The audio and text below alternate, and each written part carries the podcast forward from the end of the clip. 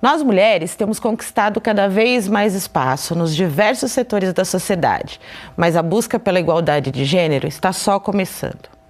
Se por um lado, mais mulheres têm ocupado cargos de chefia nas empresas, por outro, estudos revelam que as brasileiras recebem até 30% a menos que os homens para exercer a mesma função. Além da questão econômica, as mulheres são as maiores vítimas de violência no mundo. No Brasil, cerca de 500 mulheres são agredidas a cada hora.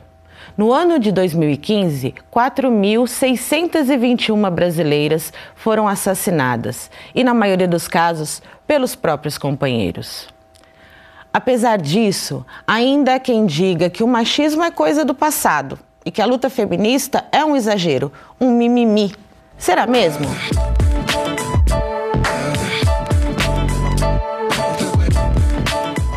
Olá, eu sou Patrícia Alves, pedagoga, mulher negra, ativista e começa agora o Educando para a Diversidade. Um programa que integra ações de uma parceria entre o Banco Santander e a Unesp. O tema do nosso programa de hoje é a violência contra a mulher, nos seus mais variados níveis. De que forma a legislação brasileira pode protegê-la? E qual o papel da universidade na formação de uma sociedade mais acolhedora às mulheres? Para participar da nossa conversa de hoje, recebemos aqui no nosso estúdio do campus da Unesp de Bauru a professora Nilma Renildes da Silva. É psicóloga e doutora em psicologia da educação. Recebemos também a professora Raquel Cabral, que é Relações Públicas e doutora em Comunicação.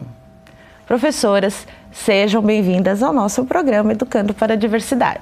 Obrigada. Obrigada. Professoras, eu gostaria de começar então falando exatamente sobre o termo feminicídio. Né? É um termo que gera alguns comentários do tipo assim. É, que os homens sofrem mais violências do que as mulheres e são assassinados por conta disso, e, portanto, esse termo nem deveria ser usado, não é mesmo? Mas qual o momento em que a gente usa o termo feminicídio? E como que a gente identifica esse tipo de violência?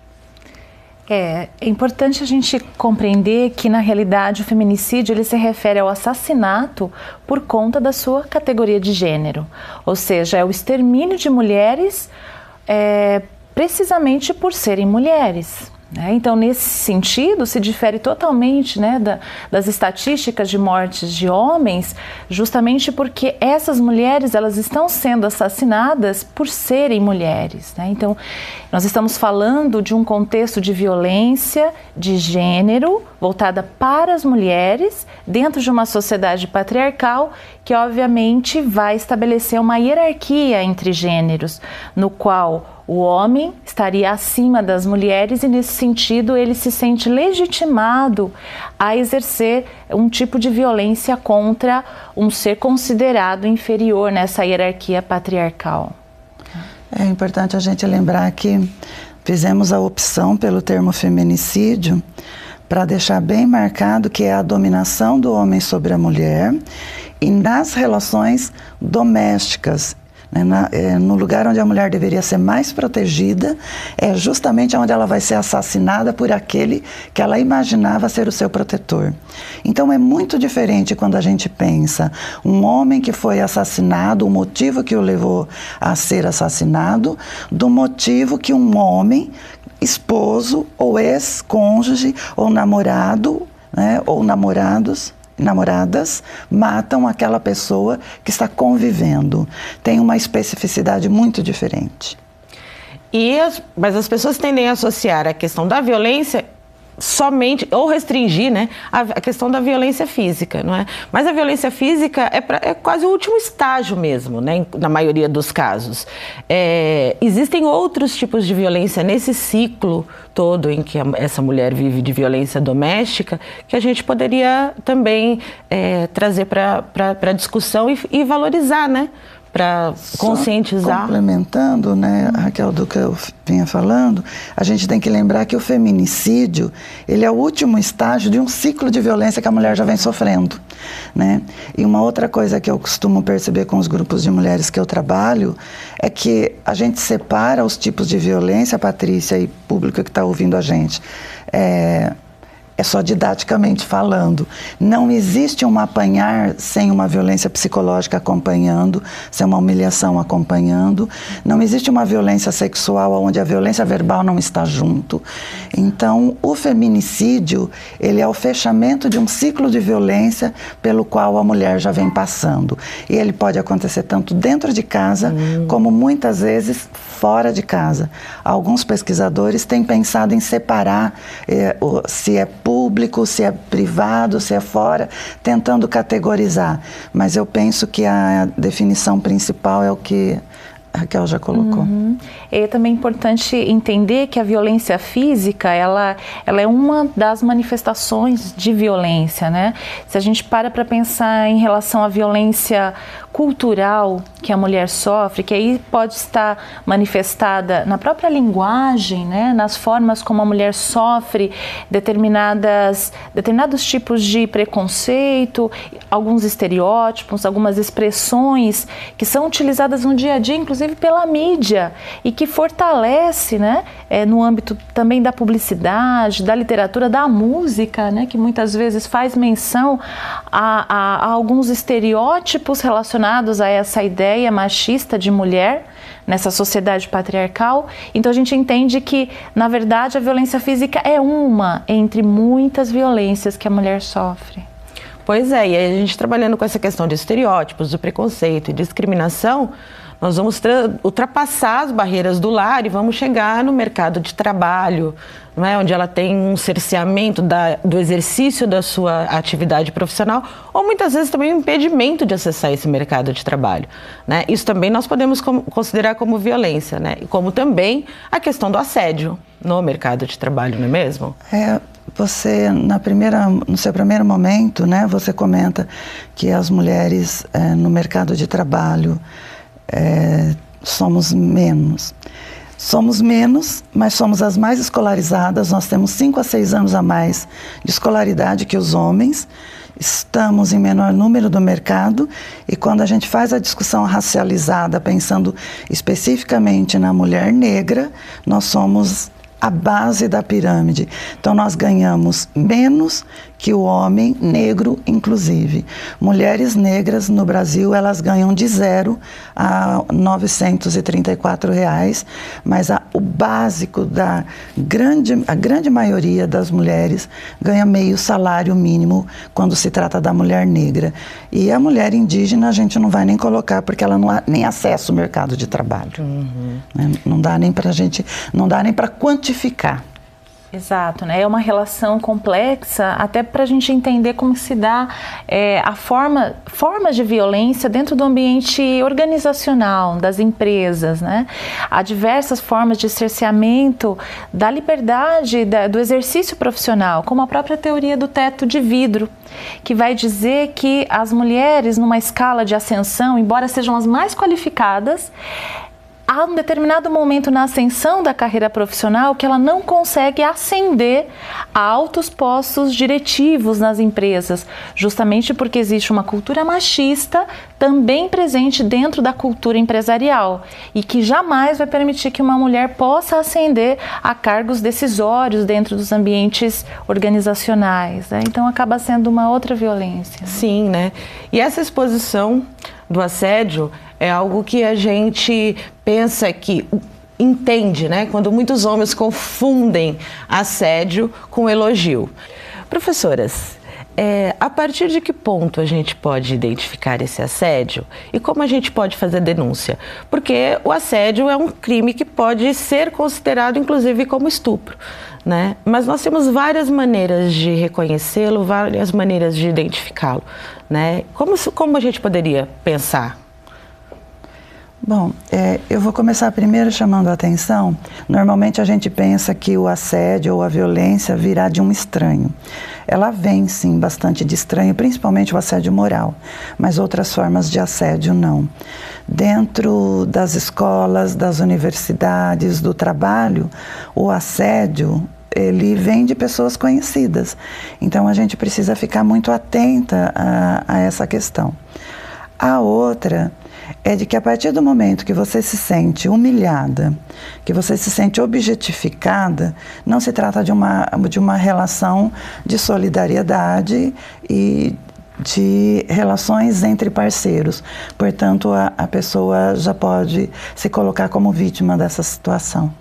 Uhum, é, exatamente. É importante também identificar é, aquelas relações que acabam limitando e cerceando a liberdade né, da mulher, é, seja no ambiente de trabalho, no ambiente escolar, no ambiente doméstico, né? Porque muitas vezes a própria vítima não reconhece que está, está sofrendo um tipo de assédio, um tipo de violência.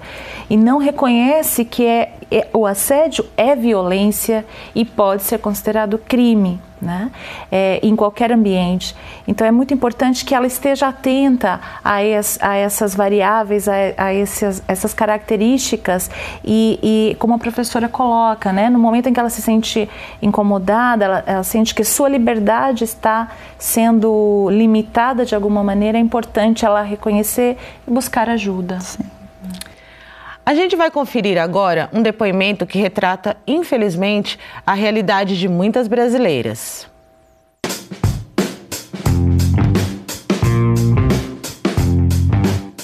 Eu já passei por muitas experiências de violência, tanto simbólica quanto física, né, por parte do meu pai. Eu denunciei várias vezes o meu pai, não existia a Lei Maria da Penha. Minha mãe também, né, é, cedia à pressão social de retirar a queixa. A violência era contra minha mãe e, consequentemente, nós íamos defender e aí acabava é, se voltando para nós também, eu e o meu irmão.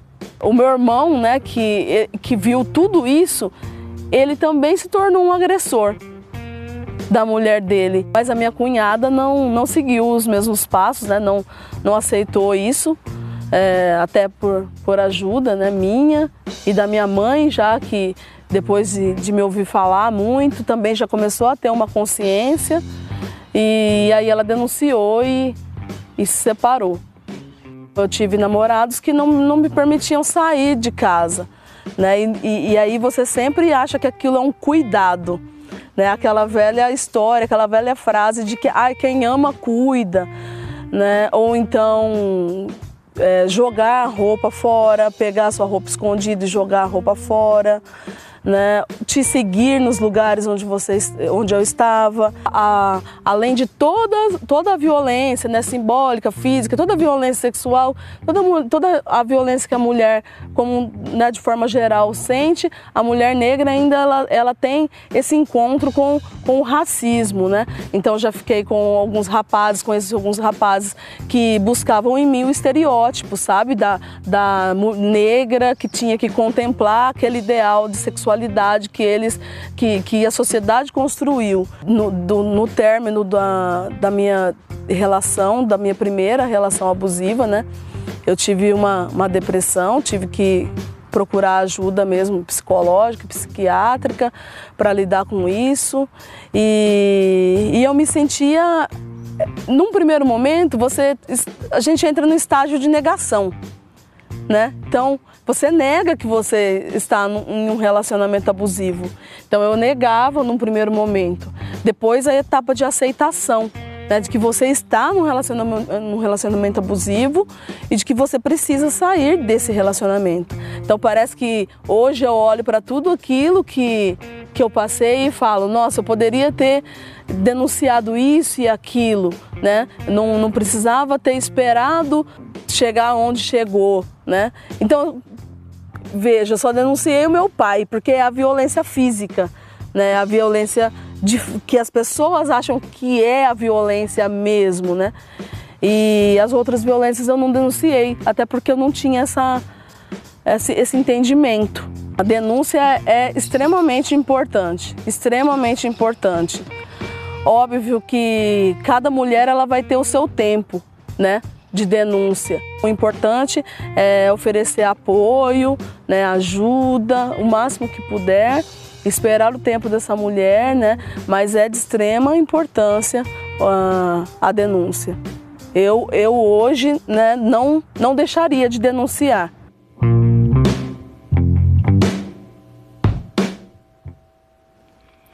Professora Raquel, esse relato da Vanessa Santos pode ser considerado violência doméstica? E também quando é que a gente pode pensar violência doméstica e quando a gente pode identificar como violência de gênero?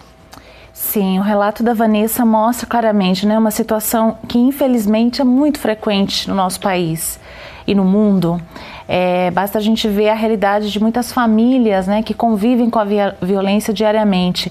De fato, a violência doméstica ela se caracteriza por, por essas variáveis, né? A, a proximidade parental, então, ou seja, são familiares de fato, pais, irmãos, filhos, né, avós, tios, é, e também a, a proximidade física, né? Aqueles que convivem num mesmo ambiente, né, considerado um ambiente familiar, ou mesmo a proximidade íntima de um relacionamento íntimo, né, como o caso de um relacionamento afetivo, amoroso entre namorados, é, essas relações elas podem se manifestadas em violência, em atos de violência, seja física, verbal, psicológica, moral, a violência patrimonial também, é, são todas violências que caracterizam também a violência doméstica. A violência de gênero, ela já extrapola essas características familiares, né? Então, você consegue enxergar a violência de gênero sempre quando há uma relação de dominação eh, do homem é, para com a mulher ou de uma, uma relação hierárquica que se impõe é, diante desse desse papel de gênero, né, da posição de gênero que a mulher ocupa, né? Então, nesse sentido, a gente pode observar no, no relato da Vanessa que, infelizmente, essa realidade ela vem mostrando que nós, de fato, nascemos numa cultura de violência infelizmente, né? Uma cultura que é, valoriza a, a alguns aspectos do patriarcado, estabelece um modelo a ser seguido e todos aqueles que fogem a esse modelo são é, excluídos ou são perseguidos. Né? Então, nesse sentido, quando ela relata né, que o irmão, ao vivenciar a violência que vivia dentro da família com o pai, ele reproduz essa mesma violência com a esposa, com os filhos. Então, essa é uma realidade que infelizmente se perpetua é, considerando que de fato nós aprendemos a ser violentos desde que nascemos. Né? A violência ela é entendida como um modelo de educação. Exato. E, e ela, é ela é entendida como modelo de educar, ela passa a ser naturalizada em todas as relações. Então, esse aprender a ser violento é o que vem sendo passado de geração em geração pela naturalização da violência como modelo de educar as pessoas. Exatamente. E a violência doméstica é, inclusive, o principal tipo de violência que sofre a mulher no Brasil. E isso é mais um motivo que torna a Lei Maria da Penha tão importante para a gente. E para falar sobre a importância da Lei Maria da Penha com a gente, eu quero convidar a doutora Nayara dos Santos Neves. Ela é advogada inscrita na OAB de Bauru. Olá, doutora Nayara. Seja bem-vinda ao nosso diálogo. Olá, Patrícia, professora Nilma, professora Raquel. Obrigada pelo convite. Me sinto honrada em participar do programa. Nós também agradecemos. Doutora Nayara, como é que a Lei Maria da Penha pode proteger as mulheres? Patrícia, a Lei 11.340 de 2006, conhecida como Lei Maria da Penha, ela pode proteger a mulher contra a violência doméstica, principalmente se seu caráter educativo e pedagógico for observado e implementado pelo poder público com o apoio da sociedade e da família. O artigo 8 da lei trata dessas medidas de prevenção, quais sejam promoção de estudos, campanhas e programas educativos como este capacitar, especializar o atendimento policial. E a comunicação social tem um papel importantíssimo junto a essas medidas de prevenção, coibindo papéis estereotipados às mulheres, entre outras medidas de prevenção. Os mecanismos da lei ainda protegem as mulheres, estabelecendo como violência doméstica ações ou omissões que lhe cause sofrimento físico, psicológico, sexual, patrimonial e moral, permitindo prender o agressor em flagrante, por exemplo, podendo a mulher vítima de violência requerer que seja concedido diversas medidas protetivas de urgência. A lei também permite que o juiz decrete prisão preventiva quando houver riscos à integridade física ou psicológica da mulher, entre outras formas de proteção. Doutora Nayara, mas ainda existe um medo, um receio da mulher de fazer essa denúncia, né? Porque ela tem medo de ser julgada, ela tem medo dos olhares é, que vão reprimir e sempre trazê-la como culpada ou culpada é, culpabilizá-la como vítima dessa violência, não é mesmo? Existe muito preconceito ainda voltado na denúncia em relação à violência contra a mulher? Sim, Patrícia. Apesar deste cenário estar mudando através de discussões como essa, o medo, o preconceito, a dependência financeira e emocional são obstáculos que as mulheres precisam enfrentar para garantir seu direito à vida e segurança. Eu gosto de dizer que em briga de marido e mulher precisamos meter a colher sim, apoiar a vítima e cobrar das autoridades competentes que não tornem a denúncia mais um momento de violência a essa vítima e incentivar a criação de redes de apoio. Professora Nilma, são vários os grupos de mulheres que sofrem esse tipo de violência, né? A senhora pode citar alguns exemplos para gente?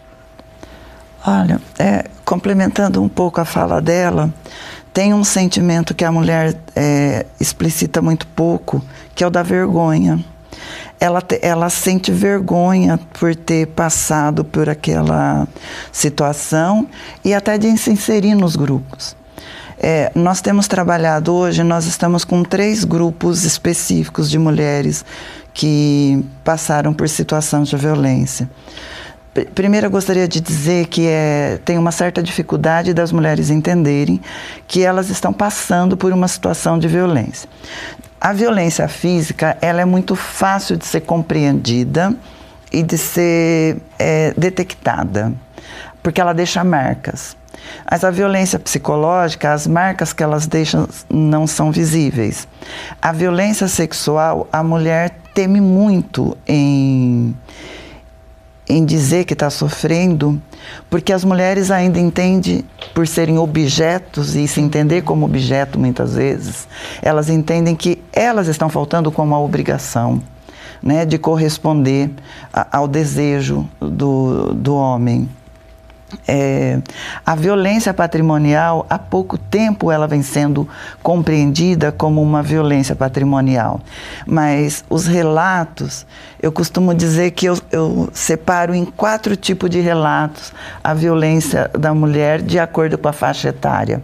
Quando eu trabalho com um grupo de mulheres idosas, elas têm uma naturalização da violência e é tão comum elas falarem que elas tinham as suas roupas queimadas, seus objetos destruídos e de uma naturalização, como se isso fosse realmente um poder que o homem tinha sobre elas, que é até estranho é, quando as alunas relatam que elas ouviram isto, né? Porque quando você está trabalhando com essa faixa etária mais jovem, já há essa percepção de que isto é um tipo de violência e já não se aceita. Quando você está trabalhando com umas mulheres entre 20 e 25 anos, 40, 40 e poucos anos, temos também que lembrar que essa é a faixa que mais sofre o feminicídio. Temos que lembrar que essa é a faixa que mais esclarecimento pega, porque elas vêm do movimento de pré-aprovação da Lei Maria da Penha e das grandes denúncias. Aí elas pegam o momento da criação da Lei Maria da Penha e são as mulheres que denunciam. Essas são as mulheres que morrem. Né? Quando você olha as estatísticas do feminicídio, está entre 29 e 40 e poucos anos a, a maior parte das mulheres. Então a gente tem que lembrar um pouco que esses dados que ela traz têm a ver muito com o fato da mulher sentir potente, sentir favorecida pela lei, vai apre apresentar a denúncia isso não diminui o seu sofrimento, muito pelo contrário, isso faz com que o homem se torne resistente e persistente na violência. Então, essas quatro faixas que eu vou separando, cada uma delas sentem e percebem a violência e agem em relação à violência diferentemente.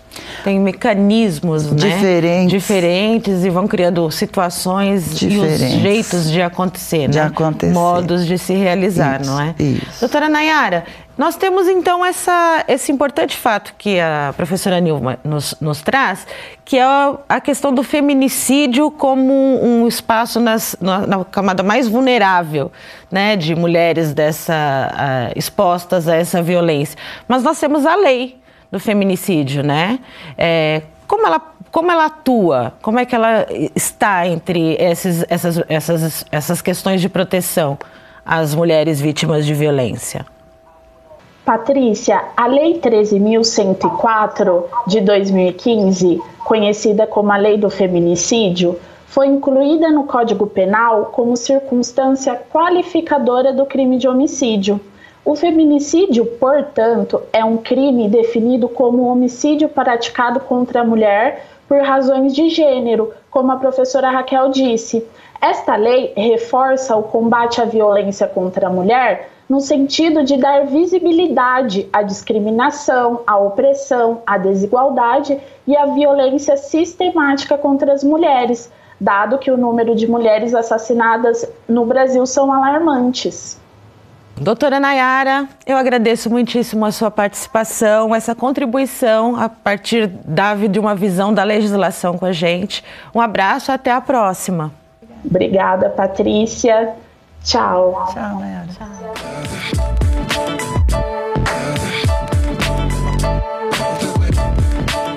O feminismo surgiu no século XIX como um movimento social, filosófico e político que reivindicava a igualdade de direitos entre homens e mulheres.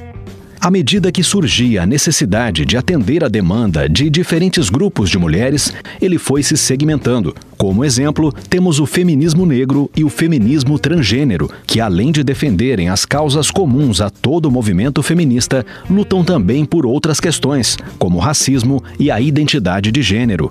Dentre os vários segmentos, podemos citar o feminismo liberal, o feminismo radical, o feminismo interseccional, o feminismo marxista e o feminismo queer. Professoras, nos dias atuais, qual a importância do movimento feminista?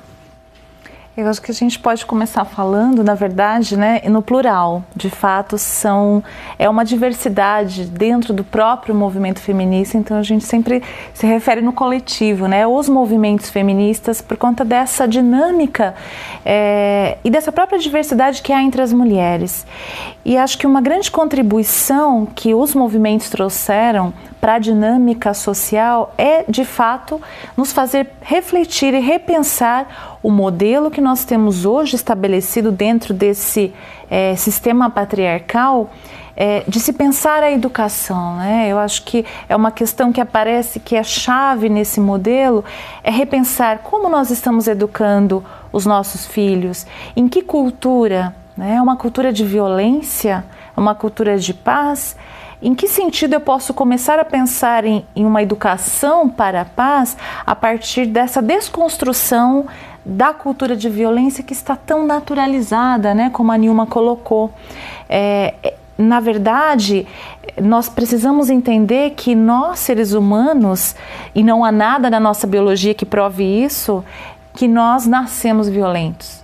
Na realidade, nós aprendemos a ser violentos e a responder a partir dessas vivências de violência e a reproduzir esse modelo. Então, a partir disso, é fundamental repensar e questionar esse modelo, e, e acredito que os movimentos feministas trouxeram essa questão chave, né, que é a desconstrução do modelo que está aí. Professora Nilma, pensando isso, nesse, nessa questão de educação para uma nova cultura, né? Como a universidade, que é um espaço de formação de cidadãos e cidadãs, é, pode nos ajudar a pensar e a transformar e construir uma nova cultura, uma cultura contra a violência? Primeiro é a universidade se repensando mesmo esse modelo que ela reproduz. Vamos pensar especificamente a universidade brasileira, né, que é um modelo eurocêntrico e que trouxe para pensar a universidade a universidade branca, macho, né? E é só, era só o homem, o homem branco, a mulher só vai poder frequentar cursos superiores no Brasil a partir de 1870 e poucos, uma coisa assim. É, é pouco tempo se a gente pensar historicamente falando. Então, é ela repensando o seu próprio modelo, repensando que ela reproduz o modelo de produção patriarcal de conhecimento, é, de que ela esconde falas, que na medida em que a gente reproduz conhecimentos que é produzido pela sociedade, a gente silenciou muitos grupos e uma parte dos grupos que ela silenciou o tempo todo foram as mulheres, homens negros, mulheres negras, homens indígenas, é, mulheres indígenas, é, os segmentos sociais que produzem é, conhecimento que não estão lá dentro, é, essa repressão que ela tem contra os próprios movimentos que acontece dentro dela. Né, o movimento de trabalhadores, o movimento dos coletivos, o movimento do, de universitários. Então, eu, eu penso que é a contribuição, além de nós estarmos desconstruindo esse nosso lugar de dominação de fala que a gente tem reproduzido, que temos que desconstruir isso, homens, mulheres, brancos, dentro da universidade, mas ir desconstruindo aos poucos esta universidade que não tem a ver nada com a realidade brasileira, muito pelo contrário, que nunca levou para dentro de si a realidade brasileira e acolher esses novos conhecimentos, essa nova produção que vem sendo feita a partir dos grupos que estão ocupando esses espaços. E nesse sentido, eu concordo quando ela diz que é, a gente está falando de feminismos, uhum. e aí a gente tem que falar de feminismos, de movimentos né, do racismo, a gente tem que pensar nos movimentos ecofeministas, no o movimento da questão da dominação patriarcal que dominou toda a natureza a serviço do homem e da mulher, e aí é onde a gente tem uma destruição imensa da natureza em números imensuráveis e de pôr as outras espécies sob o nosso controle. Então eu penso que na medida que a universidade vai se abrindo e se desconstruindo, é, ela está colaborando para a produção desse conhecimento mais humano, mais voltado para a nossa realidade social. Pois é, e considerando justamente a importância da universidade, né, é, e, e, o papel da mulher que está inserida em todo esse contexto de violência, de discriminação e preconceito no Brasil, foi feito um levantamento pela editora de artigos acadêmicos Elsevier, que indicou que entre os anos de 1996 a 2015, 49% dos artigos científicos analisados eram de autoria feminina mostrando quase uma paridade de gênero na área. Professoras, qual a importância da gente ter mais mulheres inseridas na produção de conhecimento? Eu entendo como sendo fundamental para que possa é, realizar né, é, essa função social da universidade que a Nilma coloca, né? De fato, essa desconstrução da violência patriarcal nesse modelo patriarcal de universidade só é possível se nós inserirmos essas falas que foram silenciadas das mulheres, da natureza, das outras etnias, né, dos, dos grupos é, que foram silenciados na história humana, né, na grande narrativa humana. As mulheres elas estão hoje ascendendo, elas estão acessando a universidade, buscando maior qualificação.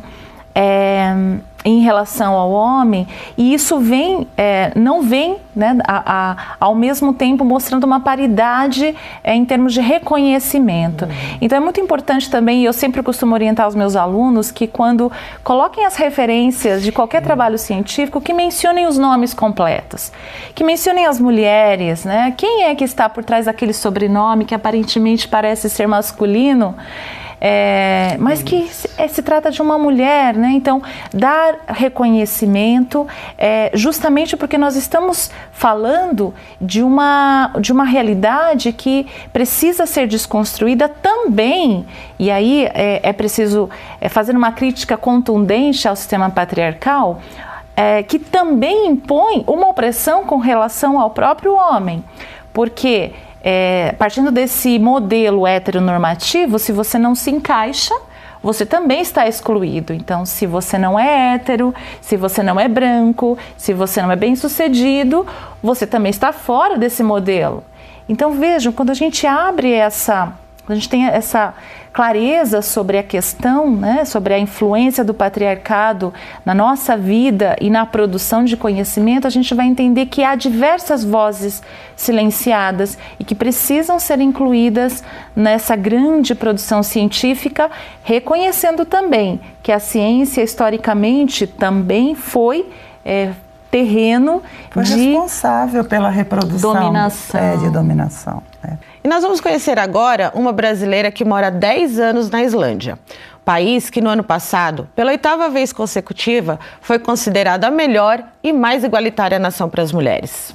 A princípio vim a trabalho e depois hoje é o lugar que eu pretendo ficar mesmo por um por um longo tempo. Desde que você chega é notada logo assim, porque tem um contato com alguns islandeses e, e nota a diferença. É ótimo eu estar num país que sei que eu recebo o meu salário é igual ao dos homens. É, é ótimo no sentido de igualdade. Eu acho que ninguém é mais que ninguém. Nós somos iguais, então eles valorizam isso e eu aprecio, claro.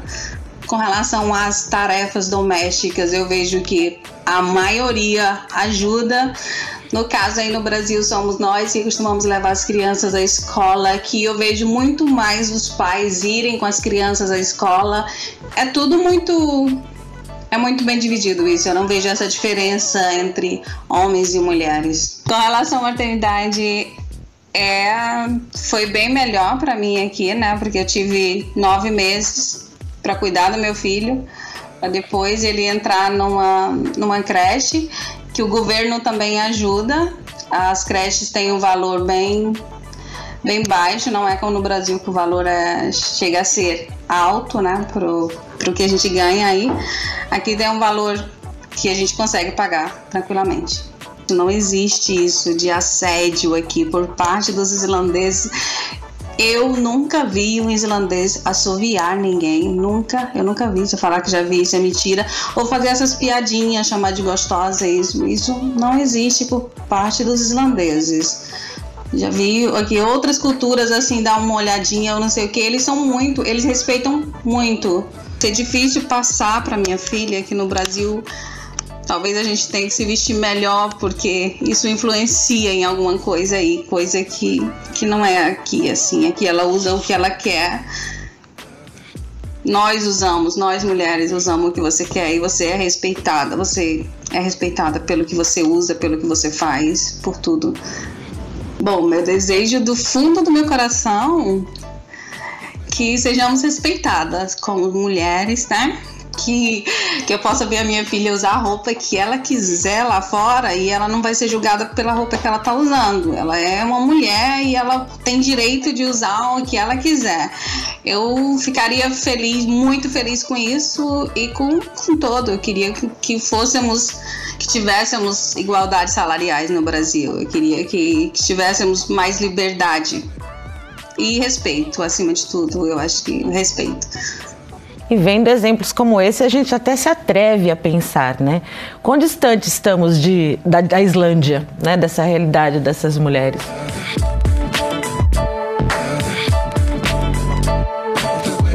Existem coletivos no campus da Unesp que tratam desse tema. Vamos agora acompanhar um deles.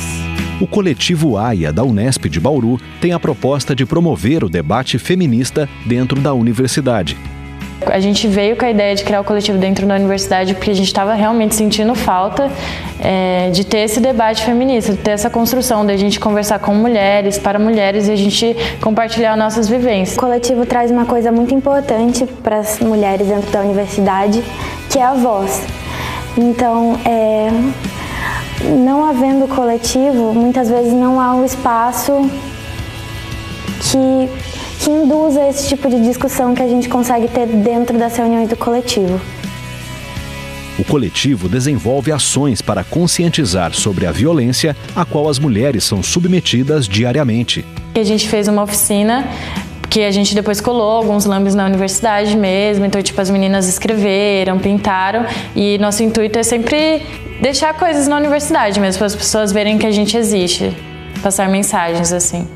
Você criar áreas onde o feminismo seja debatido e teorizado é muito relevante para a construção dessa luta em, no sentido de, de, de, oportunidade, de igualdade. Também a gente trazer esse debate não só dentro da universidade, a gente como mulheres estudantes é, conseguir levar as nossas vivências para fora, assim, tentar atingir a cidade mesmo com, com essa vivência que a gente tem. Quando a gente fala de grandes movimentos que de, ou linhas teóricas que debatem o machismo ou a disparidade de gêneros ou sociedades patriarcais, tudo isso é você discutir o que aconteceu no passado e o que acontece ainda hoje é muito importante para criar um, um, um futuro diferente, para propiciar um futuro diferente. Essas discussões que a gente está fazendo para a mudança de uma cultura, de um espaço de é, transformação, de luta contra a violência, é, Quão importantes são esses coletivos como, a, como AIA, para que a gente entenda que são sementes dessa mudança? Eu, eu entendo que no contexto da universidade é fundamental que nós tenhamos essas experiências, principalmente porque é, essa temática ela vem oxigenar a universidade, né? E vem propor algumas é, reformulações importantes que eu considero funda fundamentais nesse momento, é, nesse repensar a universidade, né? É, que é justamente pensar numa reforma curricular e na formação docente. Né? Nós estamos falando de educação, de, de, pensar como é que nós vamos romper com esse modelo educacional patriarcal. Então, afinal de contas, é preciso repensar a formação também dos, de, de, nós, docentes, né? que estamos à frente, é, estamos dentro das salas de aula, estamos conversando né? É, com, com esses meninos, essas meninas, e é, e é fundamental também repensar a, os temas que estão sendo debatidos em sala de aula. Então, nesse sentido, uma reforma curricular eu entendo que é fundamental e começa por uma questão que eu considero também importante, que é repensar a nossa linguagem. A linguagem como um instrumento de transmissão de ideias, de pensamentos, né? Então, nesse sentido, é também é importante desconstruir a violência que está na nossa linguagem as expressões coloquiais, é, ditados populares, é, as piadinhas, né, que de alguma maneira legitimam a violência que se naturaliza com relação às mulheres. Né? Então, eu entendo que é fundamental é, se pensar né, nessa desconstrução da violência também na linguagem e, dentro da universidade, uma reforma curricular. E nós agradecemos a presença da professora Nilma e da professora Raquel. Obrigada pela participação tão valiosa. Obrigada. Nós aqui agradecemos Obrigada. estarmos aqui contribuindo com essa discussão, tá com bom? Certeza. Obrigada. Obrigada. Obrigada. E o Educando para a Diversidade é uma parceria entre o Banco Santander e a Unesp. Nós aguardamos vocês na nossa próxima edição. Até o próximo programa.